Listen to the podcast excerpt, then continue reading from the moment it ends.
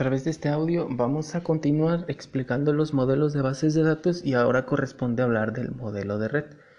Ya hablamos en una ocasión del modelo jerárquico que veíamos que tiene una estructura de árbol invertido como si fuera una especie de organigrama, ¿no? que es lo más simple de imaginar. Pero ahora en este modelo de red vamos a retomar a las relaciones o cardinalidades que pueden existir en los modelos de bases de datos.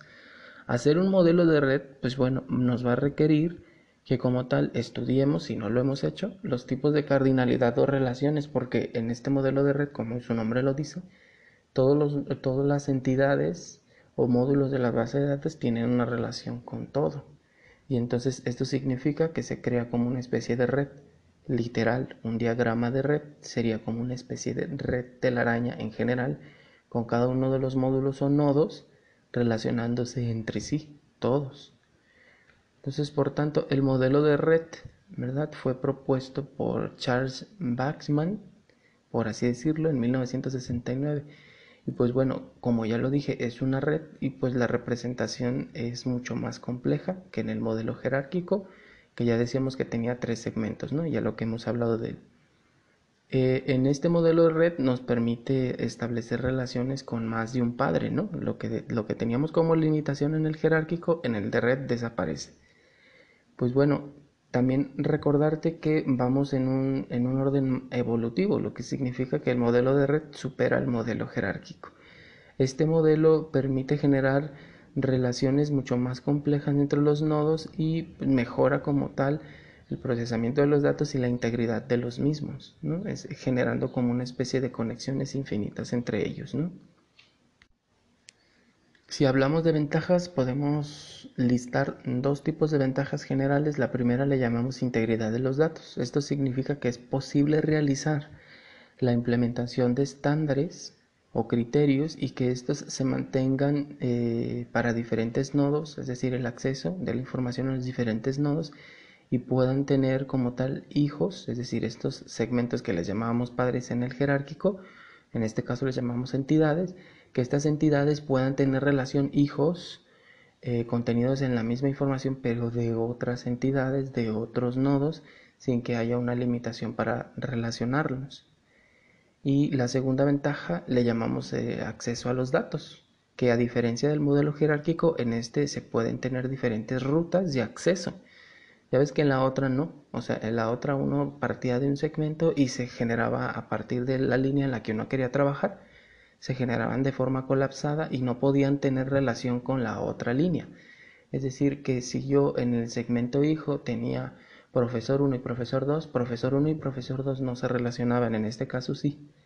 Entonces, estas rutas de acceso eran restringidas. En, el, en la base de datos de red, no. Incluso los mismos profesores pueden relacionarse entre sí. Es decir, todos los niveles, tanto del segmento raíz hasta el segmento hijo, en el modelo jerárquico no se relacionan. En el modelo de red todo se relaciona con todo. Desde luego que podemos tener algunas desventajas, por supuesto que sí.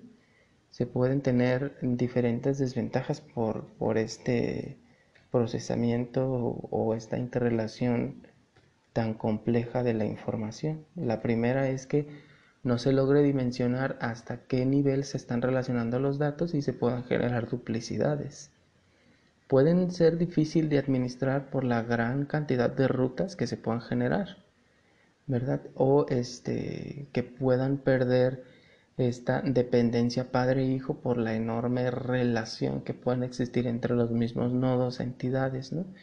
O que se puedan generar n cantidad de datos duplicados para un mismo registro.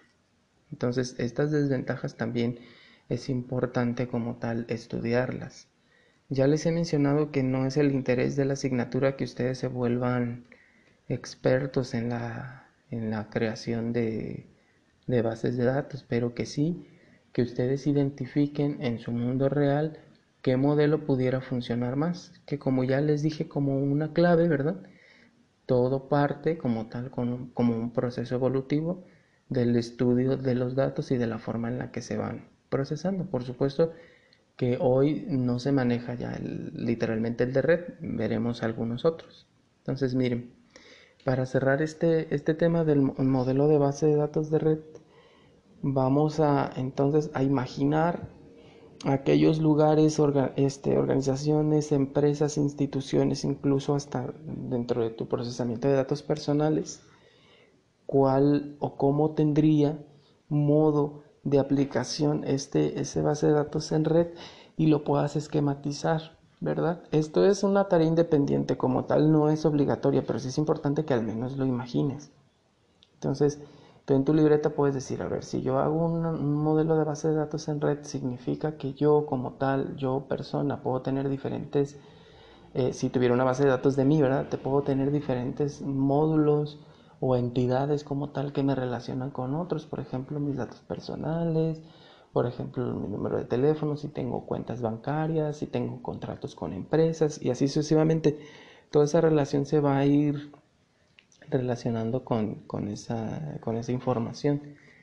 Y es importante que tú lo dibujes, es decir, que dibujes estos nodos entidades y que las puedas ir relacionando, ¿verdad? Entonces eso es, eso es sumamente importante. En este caso, las líneas eh, que tú puedas diseñar o dibujar tienen que ser líneas continuas, no precisamente una flecha porque recuerda que en el audio de tipos de cardinalidades o relaciones, una flecha con una punta significaría que de algún lado corresponde a la relación 1 a, depende de donde tengamos el otro lado, ¿verdad? Si es una flecha con dos puntas, sería 1 a 1. En este caso es una línea continua sin puntas porque la relación sería de muchos a muchos en un diagrama de red. Entonces, pues bueno, es importante que tú imagines lo dibujes y digas, bueno, este dato o estos nodos sí podrían tener una relación de muchos a muchos.